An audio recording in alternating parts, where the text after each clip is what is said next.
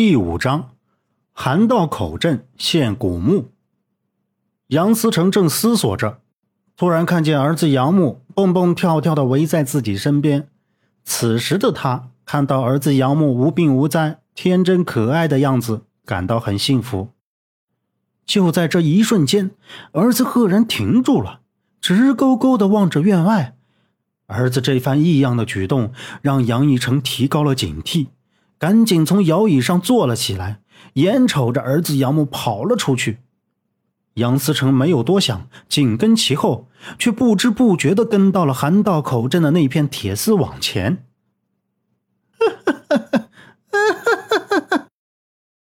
网栅栏里发出一阵一阵十分尖锐的恐怖声，让听的人背后不由一紧。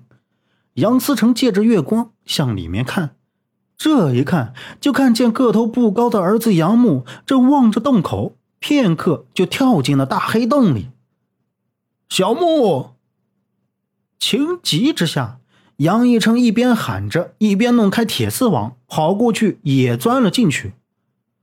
杨思成一头栽到地上，幸好他反应极快，用手护着，一个翻身滚到一边，不然就磕在那大石头梁上破了血。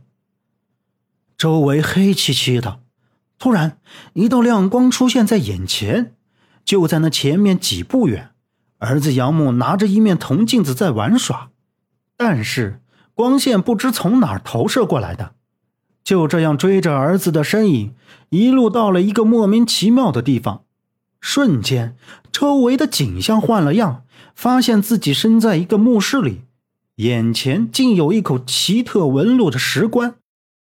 就在这时，石棺前探出儿子的小脑袋，杨义成顿时挺身走过去，却不见那小脑袋了。砰的一声，石棺被掀开，一阵浓重的烟雾过后，周围的景象瞬时又转换起来。杨义成走到石棺前，俯身一看，那石棺里竟躺着一个人，活生生的人。这人与自己有着七八分相像，俊俏的脸蛋，短短的头发，身上穿着被扯烂的非常短小的衣服，下半身盖着一张泛着金黄黄字眼的帛书。正当杨义成看傻眼时，石棺里的人突然睁开眼睛坐了起来。二十年后，杨木，杨木。一阵哐哐的敲门声，门外传来爽朗的青年男子声音，把趴在八仙桌上的人从梦中惊醒。八仙桌前的人抬起头，一把将手中的古书扣了过去，站起身，揉了揉眼睛，向着门口走去。杨木，都几点了，还不开门？赶着夏老爷子回来呢。这时，啪的一声，门被打开了。就见外面一身休闲装、头发黝黑且根根竖立的男子，用手扒拉着门，抬头看着他身前开门的人。身前这开门的人，正是那青年男子口中的杨木。杨木身着一件淡蓝色茶技师的套服，额头的头发蓬松的挡在眉梢上，一双深邃忧郁的眼神正朦胧的看着他。嘴角上扬道：“周震，你就不能换个词儿？”杨木一转身，再也不看他，直径向里面走去。周震是朱家胡同有名的二世公子，鬼混在白州城二环这条繁华的街道上。也许认识杨木是他上辈子欠下的债。你这一大早的跑过来干什么？有事吗？杨木拿起一根鸡毛掸子，在身前的几个古董花瓶上来回的掸着。周震的表情有些严肃起来，双手盘在胸前，一本正经的问道：“兄弟，二十年前杨楼镇的那桩惨案有眉目了，你不想知道了？查了这么久，终于让我查出了一点线索。”那根骚动的鸡毛掸子僵在了一口清代梅花烙印的瓷盒上，杨木眼中闪过一丝激动和悲抗。二十年前杨楼镇发生的那起灭门惨案，唯一逃过此劫的只有他杨木了。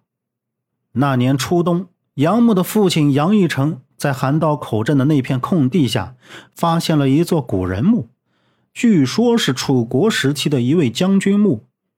结果，在杨义成离开家的第三天，就发生了可怕的事情。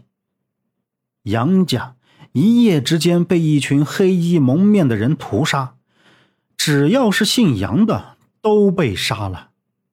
他们行踪举止都很怪异，只有一个带着笨笨锵锵的磕巴声音问着杨义成的母亲、父亲还有妻子：“楚。”啊，这墓墓墓墓里里的藏藏宝图在在在在在哪儿？杨木神目凝聚，那时候自己还那么小，就经历了那么残酷的事情，所有的亲戚家人一夜之间都没了。爷爷至死也没有说出父亲的下落，而母亲为了保护躲在小屋里的奶奶和自己。被他们残忍的杀害了。奶奶把一个用金布包裹着的东西塞在了自己的怀里，将他关在暗处里，才逃过一劫。那群人残暴的屠杀过后，外面竟下起了鹅毛大雪，自己躲在处里哭得昏天暗地，直到父亲的挚友夏正清夏叔来找他父亲，才得以获救。自己自那天起就高烧不退。好在夏叔四处寻医，得到缓解。这二十多年，随着夏叔走南闯北，落到白州城。但是这二十多年中，自己都无时无刻提醒着自己，不管天涯海角，上天入地，也要找到当年那杀害家人的凶手，替家人报仇。啪！一声碎响，那口清代的瓷盒从架上掉了下来。三瓣开花的躺在地上，周震向前一步，眉毛一挑，瞅着杨木，手指着他道：“这回你可惨了，青梅花瓷盒啊！夏叔回来一定饶不了你。”杨木转过身，眼睛定格在地上破碎的瓷盒上，抬头看着周震，两人的眸光触到了一起。杨木又看向了那青梅瓷盒。你都查到了什么？别总拿无关紧要的东西来忽悠我。告诉你，你也别幸灾乐祸。我知道你有办法。周震再次看着他，撇了撇嘴道：“杨木，你都没听我说，就知道没关系吗？我派人查到了当年住在你家隔壁的邻居，他说听到过你爸和几个人说，从涵道口发现的古墓里拿出了一份藏宝图。”他要找到那些宝藏，就可以治好你的病了。所以，只有找到你爸，才知道当年究竟发生了什么，才知道他惹上了哪条道上的人。杨木俯身把青梅瓷盒的碎片捡了起来，捧到梨花木茶桌上。如果能找到我爸，早找到了。看你说的都是废话，没人知道他去哪儿了。哎，看你说的，我已经着手去查了。相信啊，很快就有结果了。周震说着，再也不拿正眼看他，因为就知道他不会相信。这次非要有个结果让他看看。行了，你忙着，我走了。周震头也不回的向门口的方向走去。哎，你给我回来！青梅瓷盒，据我了解是一对的。当初你爸只送给夏叔一个，那另一个你肯定知道在哪儿。别说废话，赶紧找来！杨木走到茶桌前，喝住了周震。周震扭过头，苦笑着道：“什么人呢？你打碎的东西还让我赔啊？再说，另一个青梅瓷盒早就不在我们家了。我家老爷子现在那是一毛不拔，这次我可帮不了你。喂，八马祥和图，你确定不要了？行，以后没事别总来了。”你一来准没好事儿。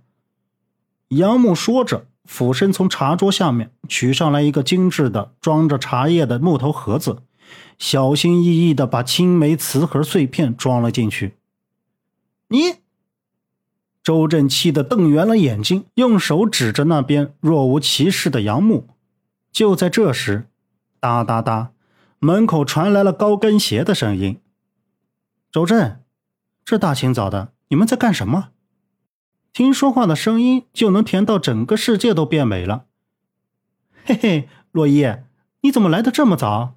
今天要是没什么事儿，我带你去逛街吧。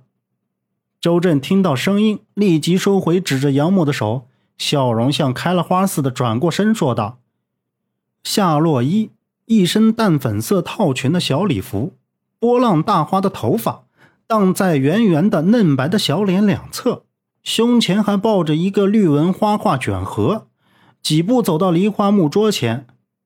杨木，你要的东西。”本集播讲完毕，感谢您的收听。